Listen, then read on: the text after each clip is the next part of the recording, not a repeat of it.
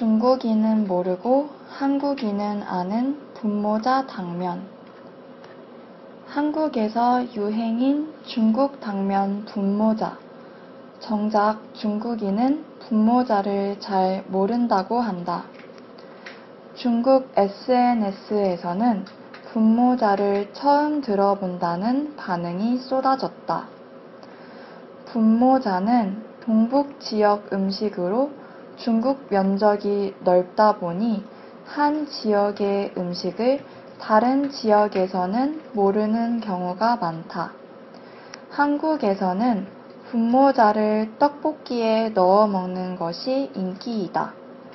한 먹방 유튜버로 인해 현지에서는 유명하지 않은 중국 음식이 한국에서 인기를 끌게 된 신기한 현상이 나타났다. 韩语资讯尽在韩知。